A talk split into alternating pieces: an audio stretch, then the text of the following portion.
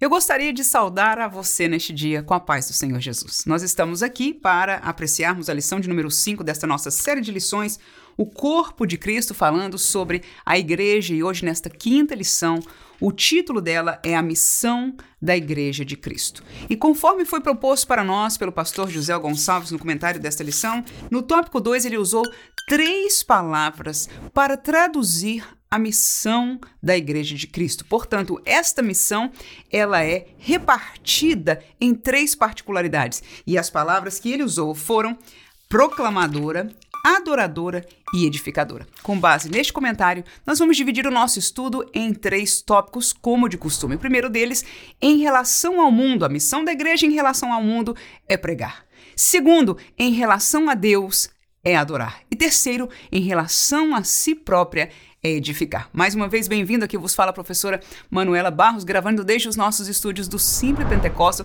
trazendo este comentário para você. Estamos agradecidos a Deus e a você pela participação. Na nossa última live do sábado passado, quando nós falamos sobre o reino de Deus, a participação de muitos irmãos que não só vieram, trouxeram as suas perguntas e eu quero dizer para você que as suas perguntas, as suas colocações não ficaram por aí. Falei sobre a perspectiva bíblica do reino de Deus e a explicação dispensacional destes reinos, mas uma pergunta que veio à tona foi esta história do reino na terra, não é que tem se propagado muito no meio evangélico. E foi neste assunto que nós já compramos livros, já começamos a ler e descobrir de onde brotou os pensamentos, um na área popular, outro na área teológica, e breve nós vamos estar trazendo para você algum pensamento, algum ensinamento sobre isso, graças a Deus. Vamos então ao nosso estudo estudo de hoje. E se você ainda não viu, nós já lançamos um videozinho intitulado Janeiro Profético, explicando para nós sobre este movimento de profecias, aquilo que nós vemos nos seus escritos o que a Bíblia diz e eu quero compartilhar este vídeo com você. Se você ainda não teve oportunidade, vai estar em algum lugar aqui em cima o link para você poder assistir. Também vou deixar na descrição, porque quando você terminar a aula de hoje, pode também assistir este vídeo para a glória do nome de Jesus. Vamos então ao nosso roteiro. Primeiro tópico sobre a missão da igreja, ou seja, quando nós olhamos para a realidade da igreja do Senhor Jesus na terra. Qual é a sua missão? Ela tem três perspectivas, três alvos da sua missão, ou por que não dizermos três missões? Em relação ao mundo, Jesus nos deixou um mandamento, aleluia, que foi o texto que foi proposto para nós nesta lição de hoje, como leitura bíblica em classe de Marcos 16, e este tópico nós vamos dividi-lo em três subtópicos. São eles: através da proclamação, que é falar de Cristo. Segundo, através dos sinais, que é o poder de Cristo. E terceiro, através do testemunho pessoal, transformados por Cristo. Portanto, a igreja do Senhor Jesus, quando tem que cumprir a sua missão em relação aos de fora. Aleluia. Palavra igreja, eclesia, chamados de fora para dentro. Nós temos, no entanto, apesar de agora estarmos dentro do contexto espiritual do reino de Deus, apesar de estarmos dentro do corpo de Cristo, nós temos um mandamento, nós temos uma missão para com os que estão de fora.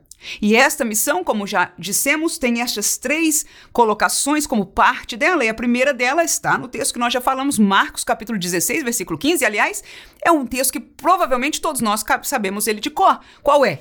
Disse-lhe Jesus: Ide por todo o mundo e pregai o evangelho a toda criatura. Então, a pregação do evangelho, cuja palavra é semelhante em contexto de proclamação, é a primeira maneira que a igreja pode fazer a sua missão em relação ao mundo. E o que é pregar o evangelho? O que é proclamar? Era abrir a boca e falar. É simplesmente dizer: olha, este é o caminho, este é o que a Bíblia diz, isso é o que Jesus fez. Tão somente falar, proclamar aquilo que você já conheceu, o caminho que você entrou, e tudo isso sem dúvida alguma que venha das Escrituras Sagradas. Por quê? Porque as Escrituras Sagradas, esta Bíblia, é a única, única revelação de Deus para o homem de si mesmo. Ninguém conhece a Deus, o querer de Deus e os projetos de Deus em outra fonte.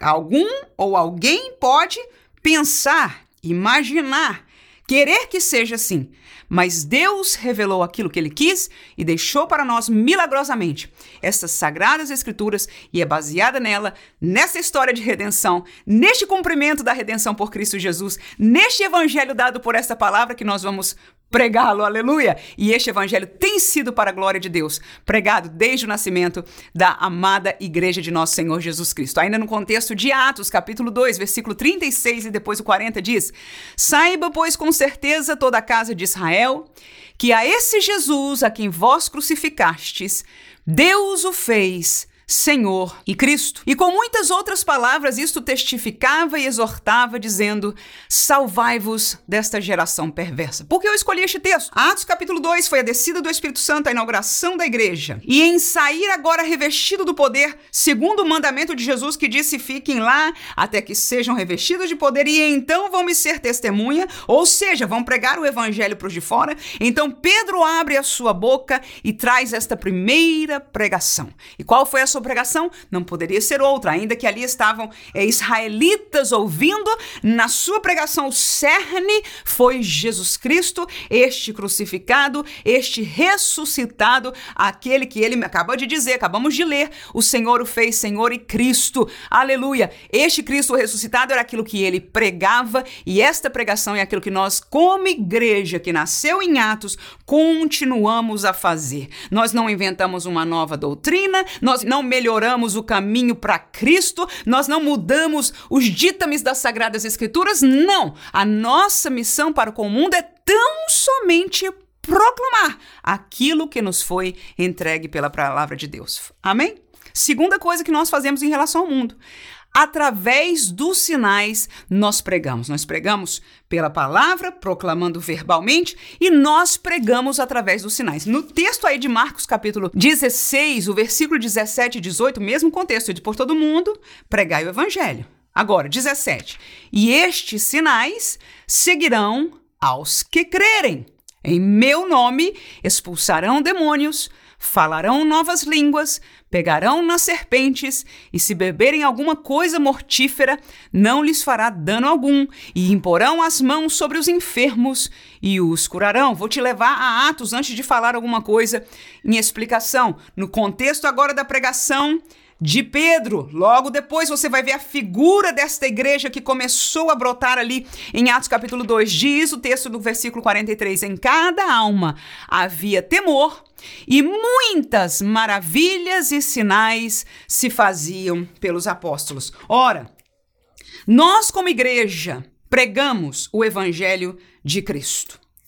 Nós anunciamos ao mundo o caminho que Cristo veio abrir. Ele é a porta.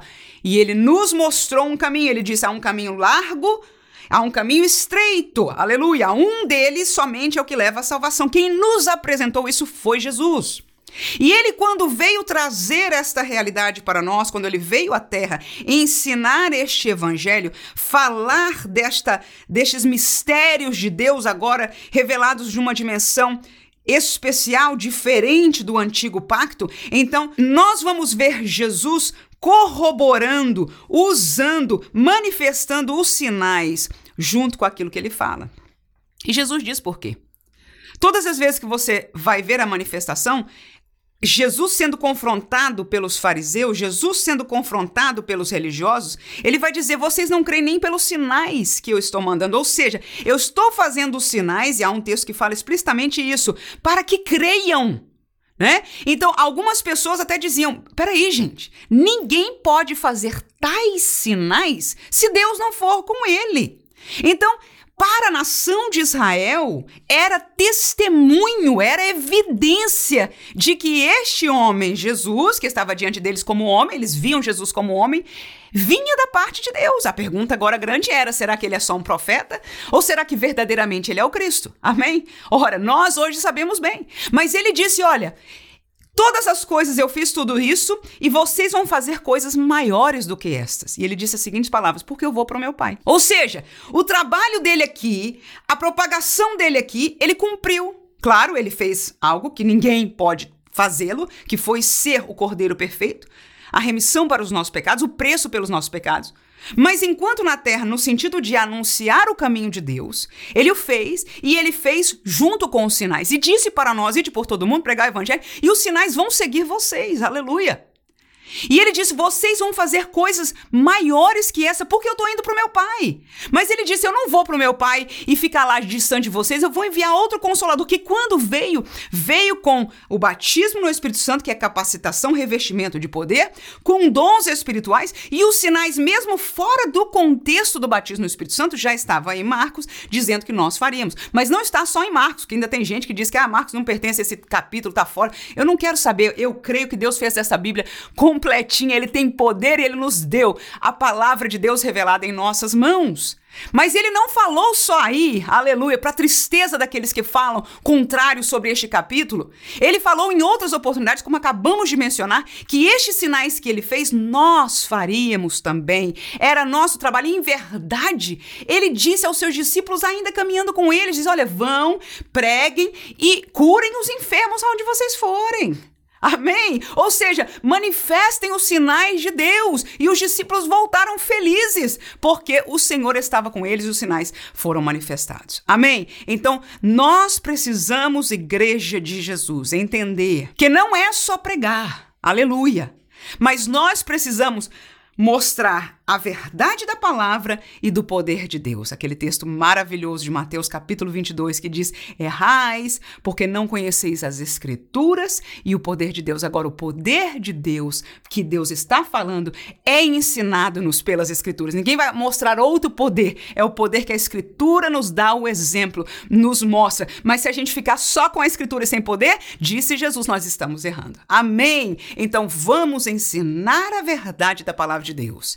E e vamos manifestar como irmã. Eu não tenho poder em mim mesmo. Tudo bem. Ele deu aos que creem. Aleluia. Então nós precisamos permanecer, nós precisamos buscar e nós precisamos começar a obrar. Santificados nele, fortalecidos em comunhão com eles. Nós perdemos porque perdemos a comunhão. Nós perdemos porque o reino de Deus deixou de ser a prioridade para as nossas vidas. Nós perdemos porque estamos acovardados em nossa carnalidade. Deixamos deixamos de ser missão, de fazer a missão de Deus, de levar o evangelho aos povos. Porque estes missionários que nós lemos em livros as histórias deles, quando eles vão e se encontram lá com o pajé, quando eles vão e se encontram lá com outro líder de outra tribo, quando eles vão e se encontram lá com aquele povo que não conhece nada de Deus e as circunstâncias horrorosas de trevas ou de problema aparecem, eles oram, aleluia, pelo único nome que eles conhecem, o nome de Jesus. E o Senhor Jesus, ainda hoje, aleluia, ele opera sinais e para que o seu evangelho seja testificado em todas as nações. E este é o sinal, aleluia, esta é a tarefa, esta é a missão da igreja. Então, nós para o mundo, nós pregamos através das palavras, da proclamação, através dos sinais, mas através do testemunho pessoal. Como assim, irmã? É só o meu bom porte? O que, que é o testemunho? A maneira que eu falo é tudo, irmãos. Este tudo se resume em uma palavra que nós colocamos aí: transformados por Cristo. Quando nós nos tornamos igreja, o que nos distingue dos que estão de fora não é nada merecimento nosso. Aleluia! Só o que fizemos foi crer nesta mensagem. Glória a Deus. Nós cremos e o Senhor nos recebeu, nos adotou por filhos, fez com que o nosso nome fosse escrito no livro da vida, fez com que o Espírito Santo habitasse agora em nós e este processo houve uma transformação espiritual é, esclarecida pelo texto bíblico que nós saímos da potestade das trevas para o reino da sua maravilhosa luz, ou seja, houve uma mudança de reino espiritual, mas esta realidade nova espiritual, ela é frutificada para o lado de fora. O fruto do espírito, portanto, ou seja, alguém que tem o espírito de Deus dentro de si, por natureza deve frutificar para fora a essência que está dentro. Isso é o que deve acontecer naturalmente, se nós não fizermos nada contrário, se nós continuarmos alimentando da palavra, estando na presença de Deus, vamos frutificar o que é de Deus, porque Ele habita em nós. Então, essa transformação é o que o mundo pode ver, que nós somos tão humanos como eles. Desejamos, por natureza, a mesma coisa que eles.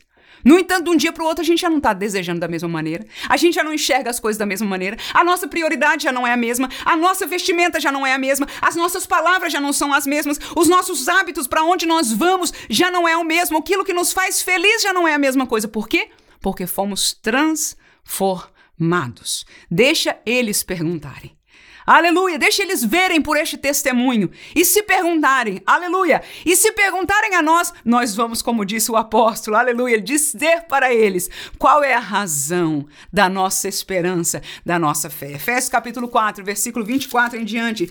O texto diz o seguinte: Vos revistais do novo homem, que segundo Deus é criado em verdadeira justiça e santidade. Pelo que deixai a mentira, falar a verdade, cada um com seu próximo, porque somos membros uns dos outros. Irai-vos, não pequei, não se põe o sol sobre a vossa ira, não deixe lugar ao diabo, aquele que furtava. Não furte mais, antes trabalhe fazendo com as mãos o que é bom, para que tenha o que repartir com quem tiver necessidade. Não saia da vossa boca nenhuma palavra torpe, mas só que for boa para promover edificação, para que dê graça aos que o ouvem. Não entristeçais o Espírito Santo de Deus, no qual estáis selados para o dia da redenção. Toda amargura, ira, cólera, gritaria, blasfêmia e toda malícia sejam tiradas de entre vós. Antes, sede uns para com os outros benignos, misericordiosos, perdoando-vos uns aos outros, como também Deus vos perdoou em Cristo. Estas palavras práticas do apóstolo Paulo sobre a nova vida em Cristo seriam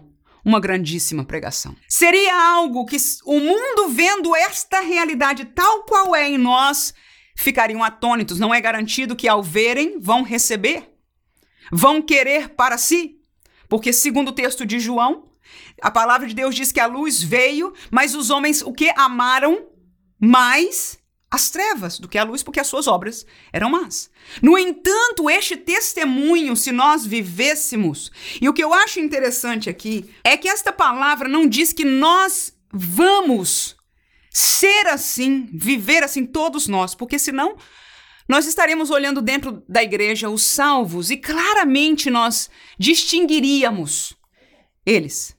Mas o fato é que nós vemos um diferencial de uns para os outros.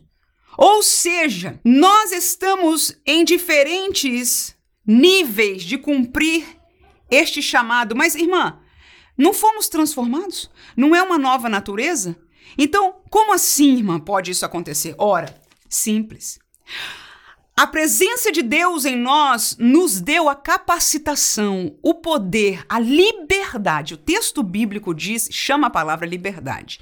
Hoje nós não estamos escravos, presos pelo pecado, nós somos livres. Aí até Paulo diz o seguinte: não usem da liberdade para voltar a se colocar debaixo da prisão. Ele estava falando num contexto, mas a gente pode aplicar em qualquer um. Ou seja, muitos de nós fomos feitos livres, temos já a presença de Deus em nós, na pessoa do Espírito, e por natureza espiritual, deveríamos frutificar as coisas do Espírito. Mas se nós não alimentarmos o Espírito antes, alimentarmos a nossa carne, o que é que vai acontecer? Nós vamos fazer, praticar as obras da carne, porque nós ainda estamos na carne. Dá para entender? Nós entendemos? Ora, então a nova natureza nos permite viver o que está escrito nessa palavra. Não roubar mais, não mentir mais, falar a verdade, deixar a amargura, a ira, a cólera, a malícia, as palavras torpes, não entristecer o Espírito Santo de Deus. Cabe a nós agora, escute por favor, caminhar isso por nossas forças. A diferença é Aleluia! Que nós temos este poder dado por Deus. Nós já fomos transformados. O pecado, segundo o texto bíblico, não tem mais domínio sobre nós. Enquanto os que estão de fora podem tentar fazer o bem, mas estão presos espiritualmente, amém? Estão dentro dessa realidade que o apóstolo explica, né? Do reino, da potestade das trevas, nós já não. Nós pertencemos a Deus, nós já somos luz, nós já somos regenerados, aleluia. Habita em nós a presença do Espírito, ainda que estamos na carne. A carne, como você ouviu de Paulo, ele diz: miserável homem que sou. Essa carne está tentando contra mim, ela quer se levantar, aleluia. E qual é a solução? Alimentar o espírito. Texto de Gálatas 5, 16: Andai em espírito e não cumprireis a concupiscência da carne. Então, nosso testemunho, irmãos, é nossa missão. E missão fala de sacrifício. Então, nós somos transformados, ou seja, o poder de Deus para viver isso, nós já o temos. Agora cabe a nós fazer a missão. Permanecer para quê? Não só para nós, para agradar a Deus, mas para que nós possamos, pelo nosso testemunho, aleluia, ser pregação, uma pregação viva, uma carta aberta diante dos que estão de fora. No texto de Atos, eles viviam essa mesma realidade. Louvando a Deus, 47 diz: louvando a Deus e caindo na graça de todo o povo. E todos os dias acrescentava o Senhor à igreja aqueles que se haviam de salvar. Ou seja, nos versículos anteriores, você vai observar o testemunho dessa igreja. E nesse 47, que é o último do contexto, ele diz que eles louvavam a Deus e caíam na graça de todo o povo, ou seja, todas as pessoas de fora observavam a diferença, eram agraciados pela presença daquela gente agora chamada igreja. Amém? Segundo tópico. A nossa missão em relação a Deus, devemos refletir a virtude de Deus. Segundo, devemos adorar, viver para Deus. Terceiro, devemos obedecer agradar a Deus. Falamos da missão de Deus que nós temos como igreja para os de fora. Agora, o pastor José Gonçalves, nessa lição, ele nos diz: ora, diante de Deus também, para com Deus a igreja, eu e você, crentes, temos uma missão. Volto a dizer: missão fala de sacrifício, fala de fazer algo esforçar-se. Parte disso nós não poderíamos fazer naturalmente e ele fez por nós, mas eis-nos aqui agora já transformados. E para Deus o que damos agora que estamos transformados? Qual é a nossa missão como igreja, como crentes para com Deus em primeiro lugar? Refletir a ele, a virtude dele. O texto lindo, muito profundo, mas de 2 Coríntios capítulo 3, versículo 18, eu vou deixar para você, que diz o seguinte: "Mas todos nós, contexto da igreja, com cara descoberta, refletindo como um espelho a glória do Senhor. Somos transformados de glória em glória na mesma imagem como pelo Espírito do Senhor. O texto, o contexto dele fala sobre o véu de Moisés. A glória da revelação de Deus dada a Moisés quando ele desceu do monte, o povo não conseguia ver o seu rosto e ele colocou um véu. E agora, no término deste contexto, o apóstolo Paulo diz: Nós, no entanto, com cara descoberta, ou seja, sem este véu, nós devemos refletir como num espelho a glória do Senhor. Aleluia! A imagem, na mesma imagem como pelo Espírito, porque o Espírito Santo de Deus em nós traz de volta a imagem do Senhor que foi perdida pelo pecado. Então, quando nós andamos aqui em comunhão com Deus, refletindo a virtude, a graça, a palavra de Deus, nós nos tornamos refletores para que as pessoas, como que num espelho, possam ver a glória de Deus revelada. E você vai se lembrar que a glória de Deus para Moisés foi dada através da revelação da palavra de Deus. Aleluia. Da mesma maneira, o Senhor da palavra está conosco, com a igreja. E nós, igreja, portanto, somos chamados a refletir a glória desta revelação, a glória da presença do nosso Deus em nós, toda esta realidade é o dever da igreja para com Deus. Ele espera de nós que nós sejamos este espelho no mundo. 1 Pedro, capítulo 1, versículo 15. Diz o texto: "Mas como é santo aquele que vos chamou, sede vós também santos em toda a vossa maneira de viver. Mais um versículo, mais um contexto que Deus nos chama a refletir o que Ele é. Ele diz: Como é santo o seu Deus? Como é santo aquele que vos chamou, como é santo aquele que vos salvou. Aleluia! Nós, como igreja, somos chamados a refletir esta santidade em toda, em toda, em toda a nossa maneira de viver. Segunda coisa para com Deus é adorar. Mas nós sempre pensamos em adoração no sentido do louvor. Mas o pastor José Gonçalves nos trouxe um entendimento da palavra adoração no contexto bíblico diferenciado do louvor. O louvor seria uma maneira de adorar, mas a adoração, resume ele na sua explicação, é viver para Deus. Filipenses capítulo 1, versículo 21, texto áureo de Paulo dizendo: "Porque para mim o viver é Cristo e o morrer é ganho". Mas a primeira parte ele diz, ou seja, a minha vida eu já não vivo mais, né? O viver para mim é Cristo. E é isso que nós, como igreja, Assim nós adoramos a Ele, quando as nossas prioridades, quando o nosso viver, aleluia, quando aquilo que nós pensamos, fazemos, trabalhamos, é aquilo que exalta o nome de Cristo, é aquilo que é o importante para Cristo também ser o importante nas nossas vidas. Vou ler ainda outros dois versículos, Romanos 12 e 1 também foram propostos na nossa lição pelo pastor José Gonçalves. Rogo-vos, pois, irmãos, pela compaixão de Deus, que apresenteis o vosso corpo em sacrifício vivo vivo e santo e agradável a Deus, que é o vosso culto. E ele usou essa palavra culto, explicando que é este serviço intencional para com Deus, é o nosso culto racional. Então, viver para Deus, aleluia, é apresentar o nosso corpo e não é só o espírito. Tem gente que fala aí e, e fica, não, Deus só quer o de dentro e é questão de adoração e é o meu espírito. Eu acabei de ler uma série de versículos aqui, todos eles são relacionados no nosso viver viver no nosso dia a dia, naquilo que a gente faz com o nosso corpo, com a nossa boca. Aleluia. Então, nosso corpo neste aí, mais uma vez, seja um sacrifício vivo. Aleluia. Por isso, porque é vivo dói, porque é vivo é difícil, santo, agradável, quer agradar a Deus. Em relação a Deus, a igreja tem que agradá-lo.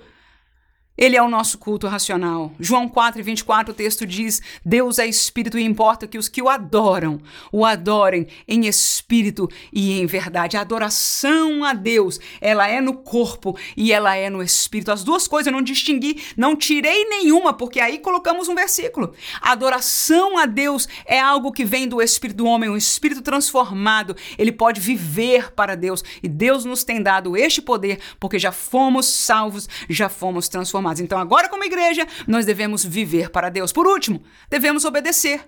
E é como se agrada a Deus.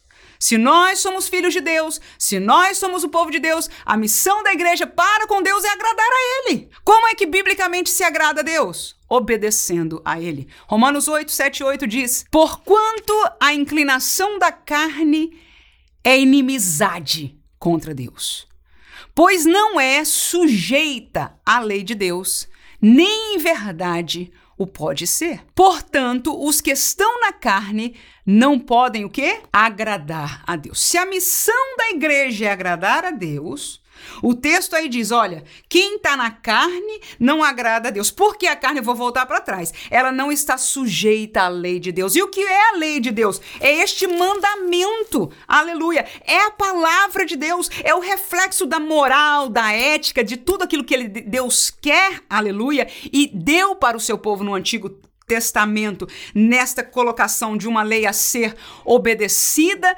por força, no melhor dos sentidos, a pessoa tem que se esforçar e ser fiel. No Novo Testamento, essa capacitação espiritual veio para dentro de nós, mas da mesma maneira nós somos chamados a obedecer e permanecer nela. Então, a obediência é que nos faz agradar a Deus. Agora, a carnalidade, a permanência em dar para a nossa carne primazia, ela não pode agradar a Deus. Por quê? Porque a nossa carne não se sujeita a isso. E nós vivemos, eu estou falando aí, Romanos, do contexto da igreja, irmãos. A nossa carne, igreja, a nossa carne, o espírito já foi transformado. Mas a nossa carne não se sujeita.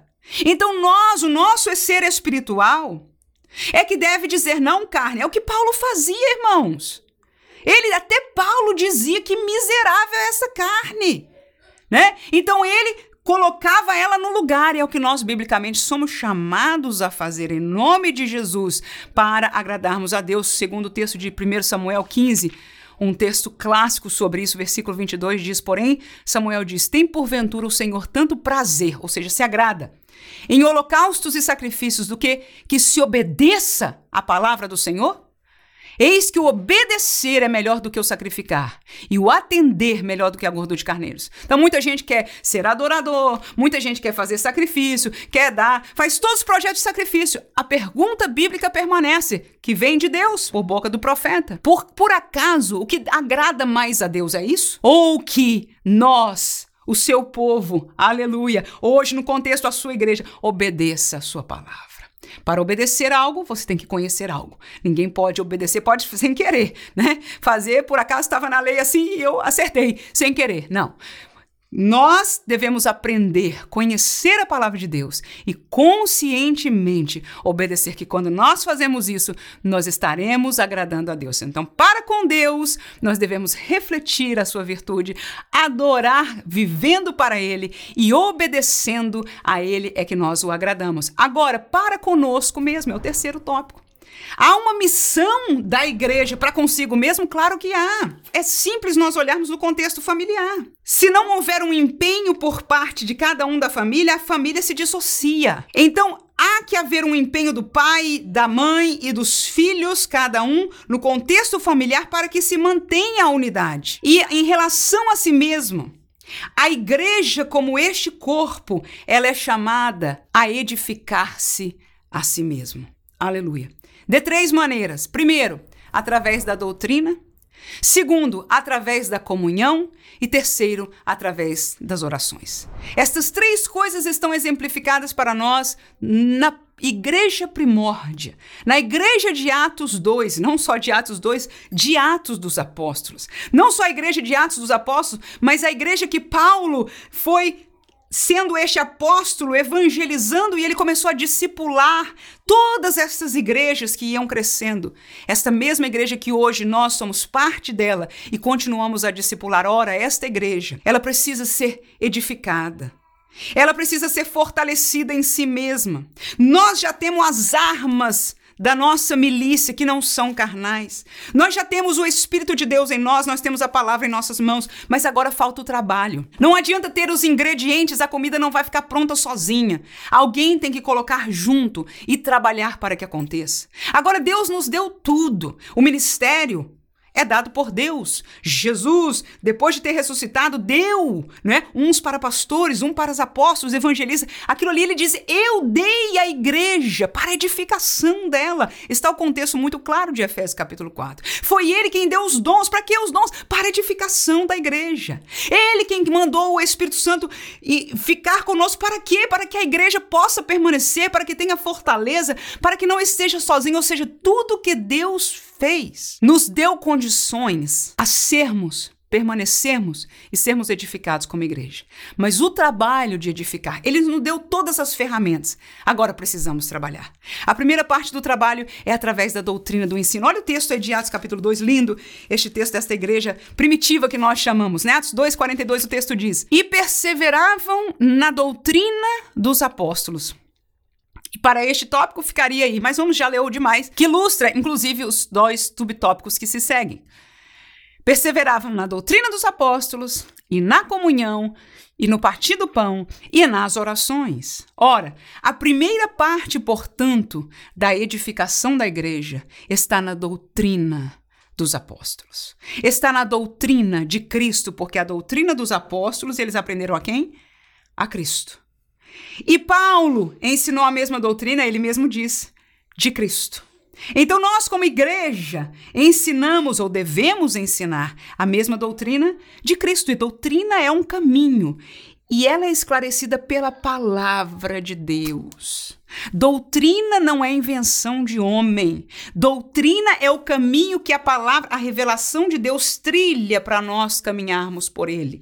Quem anda na doutrina, anda no caminho que Deus propôs por esta revelação para que ele ou ela ande. Deixa eu fazer isso mais uma vez o contexto da família. Quando nós temos valores intrínsecos num pai e numa mãe, e geralmente são coisas que é, nem, nem sempre é igual, mas vamos dizer que é algo que seja em comum, casou uma pessoa e outra pessoa, e eles têm um valor comum. Tem algo que para eles é muito importante. Quando os filhos nascem, os filhos não vão, por natureza, ter o mesmo valor. Eles vão aprender este valor. E eles vão aprender de duas maneiras. Uma delas, e a primária, é que os pais vão ensinar. Porque o que eles vão falar em casa eles vão conectar com aquilo que é valor para os seus pais. Então, o ensino formal e o ensino informal deste caminho que os pais aceitam como valor é aquilo que vai ser ensinado. O que eu quero dizer com isso? O discipulado daquele que entra na igreja, ele deve aprender, aleluia, daqueles mesmos valores que estão em Cristo. Agora, os pais aprenderam estes valores da palavra. Agora, estes pais espirituais precisam ensinar aos filhos espirituais espirituais o mesmo caminho. Nem todos os filhos permanecem, você sabe disso. Às vezes a gente cria um filho num valor, ensina, dá exemplo para ele de vida e ele toma um outro rumo. Pode acontecer. Nós não temos poder sobre isso, mas o que nós como igreja, para nós mesmos, entrou no contexto do reino de Deus, entrou no contexto da igreja, temos que doutrinar. Temos que ensinar a palavra de Deus. E através do ensino é que estas pessoas e nós aprendemos o caminho de Deus e a igreja primitiva perseverava neste ensino, não criava coisa nova. A gente vai ver que nos últimos dias, segundo a Bíblia Sagrada, vai ter muita coisa fora dessa doutrina. Paulo nos falou, Pedro nos falou, Jesus nos falou, mas nós perseveraremos nesta doutrina. Colossenses 3 e 16 o texto diz: a palavra de Cristo Cristo habite em vós abundantemente, em toda sabedoria, ensinando-vos, admoestando-vos uns aos outros, com salmos, com hinos, com cânticos espirituais, cantando ao Senhor com graça em vosso coração. Então, a palavra, a sabedoria de Deus e o louvor a Deus, aleluia, a presença espiritual de Deus, seja tudo isso abundante em nosso meio, através da comunhão. É a segunda maneira de se edificar. Às vezes a gente pensa, olha, tá bom, edificar a igreja pela palavra, tá bom, dever do pastor, dos ensinadores, dos professores, e tá tudo muito bem. Isso é lógico para mim. Tá bom, nós todos, afinal de contas, eu também posso ler a minha Bíblia em casa e etc. Através da doutrina, nós, como igreja, somos edificados, mas é só. Agora, é interessante que o versículo que nós lemos não para aí. Aleluia. A igreja primitiva, ela permanecia na doutrina dos apóstolos e na comunhão no partir do pão. E há duas vertentes na igreja que uma enfatiza demais um lado do que o outro, mas a palavra de Deus não nos permite fazer como tal. Ambas as coisas é parte da igreja. Aleluia, ou deve ser. Alguns de nós amamos a palavra, amamos a doutrina, vamos estudar a Bíblia e o importante é saber. E estamos quebrando-nos como igreja, partindo-nos porque não trabalhamos, não exercitamos, não obedecemos na comunhão. Atos 2:46, o texto ainda no contexto da igreja primitiva diz e perseverando unânimes todos os dias no templo. E partindo o pão em casa, comiam juntos com alegria e singeleza de coração. 1 João 1,7 diz o texto: Mas se andarmos na luz, como ele na luz está, temos comunhão uns com os outros. E o sangue de Jesus Cristo, seu Filho, nos purifica de todo pecado. Ora, irmãos, eu vou confessar a você o que você já sabe. A comunhão entre nós, seres humanos, não é fácil. Na hora que em alguma coisa nós somos colocados num mesmo patamar, todo mundo aqui é igreja. E aí nós reconhecemos, nós olhamos, nós sabemos que há diferenças entre nós. E eu não gosto disso, e eu não gosto daquilo. Já é difícil ter comunhão em família. Imagina esta multidão de gente de todo tipo. Volto a ensinar aquilo que a palavra nos ensinou hoje. O poder para que isso aconteça, ele nos deu. E agora ele nos comandou, como igreja, sermos um. A ninguém, nós estudamos na, na lição retrasada, como corpo de Cristo nessa imagem, Paulo diz claramente: o ouvido não pode dizer ao pé, eu não tenho necessidade de ti. Aleluia. Esta comunhão, esta unidade não está falando só do contexto espiritual, porque não existe espírito andando por aí, aleluia, no contexto da igreja. Somos gente, falhos. Alguns são crentes, carnais. Outros estão na igreja local e ainda não foram convertidos. Outros são crentes espirituais, mas têm suas debilidades, têm suas fraquezas, pode vacilar, pode inclusive pecar, pode ter uma educação diferente da sua e por isso para ti parece ou para mim parece grosseiro. Todas essas diferenciações existem, mas a nossa identidade é uma. O nosso valor é um. O que nos fez um foi o sangue de Cristo Jesus, cujo ganho nenhum de nós podia ganhar por si mesmo, nenhum de nós merecíamos. Então, esta comunhão. E disse mais uma coisa, eu vou terminar o meu pensamento com isso aí. Jesus disse o seguinte: vão conhecer que vocês são a minha igreja, são o meu povo, pelo amor com que vocês se amam uns aos outros. Irmãos, quando eu escuto essas palavras de Jesus, eu chego à conclusão que eu não sei se nós estamos ainda no Evangelho, na doutrina, no caminho de Deus. Porque quando nós observamos a igreja hoje, de maneira geral, e até em nossa própria reação humana, a última coisa que nós queremos é a comunhão uns com os outros. Porque a realidade cultural deste mundo prega um amor, prega uma tolerância, mas na verdade a gente está se tornando cada vez mais individualista.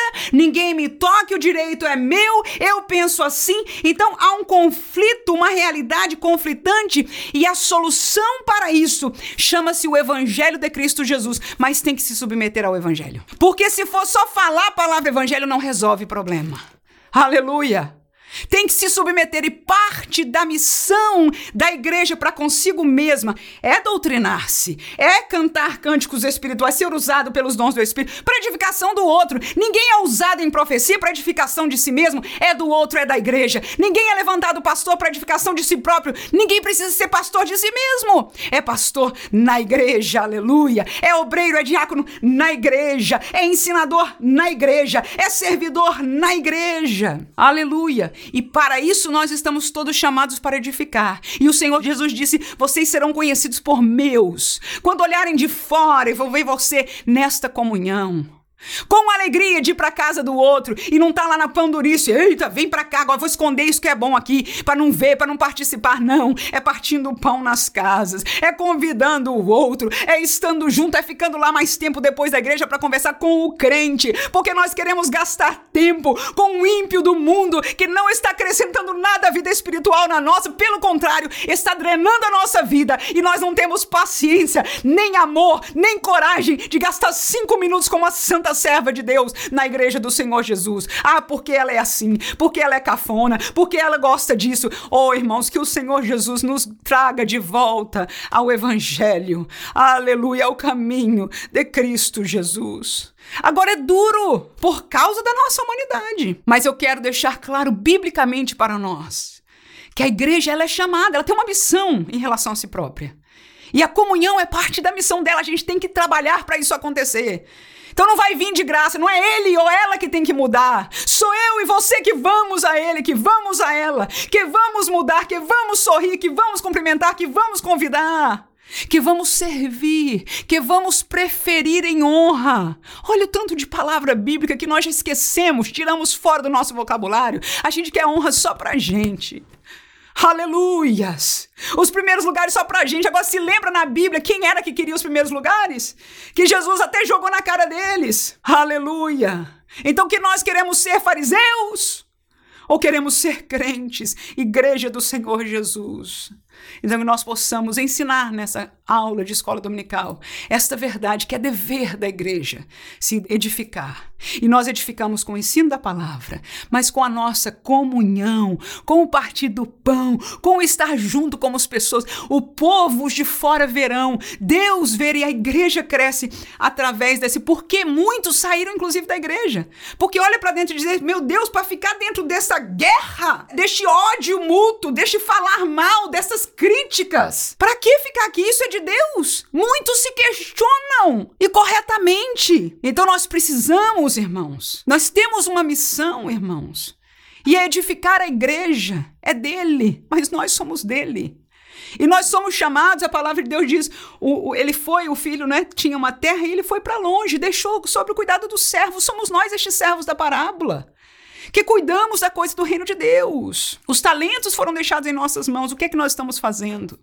Guardando só para nós, sendo egoístas. Não, nós precisamos usar. E vamos usar onde, irmãos? É no mundo? É crescendo o ganho, o conhecimento das coisas do mundo? Ou nós fomos dados para o crescimento, para o engrandecimento da igreja, que é o corpo de Cristo? Aleluia. Por último, através das orações, as intercessões. Atos capítulo 12, versículo 4 e 5, o texto diz: E havendo o prendido, encerrou na prisão entregando-o a quatro quaternos de soldados para o que guardassem, querendo apresentá-lo. Depois da Páscoa, Pedro, pois, era guardado na prisão, mas a igreja fazia contínua oração por ele a Deus.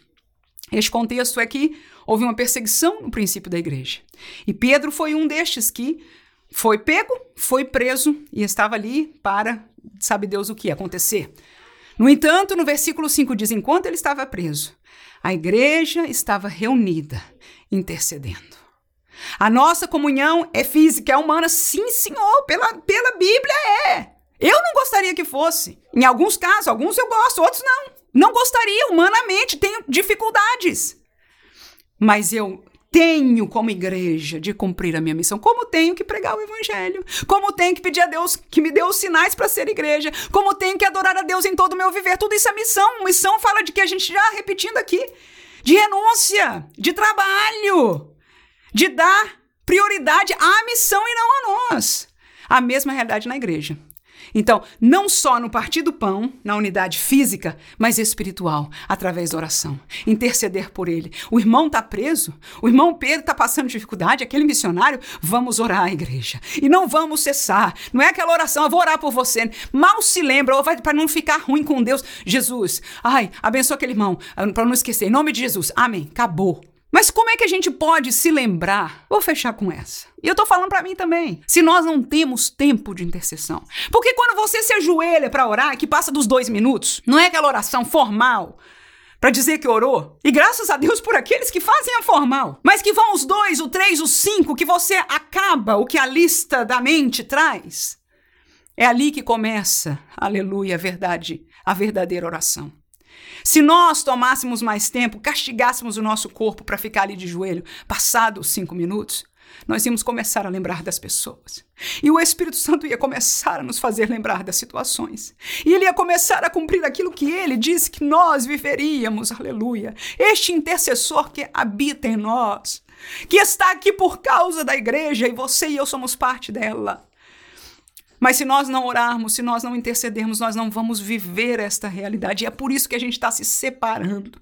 É por isso que, em vez de se amando, a gente está se odiando. É por isso em vez de estar juntando, a gente está se separando. É por isso que a gente está brigando. É por isso que cada um tem um time, um, um, um lado. Eu sou de Paulo, eu sou de Apolo, eu sou disso e eu sou daquilo. Dentro da igreja de hoje.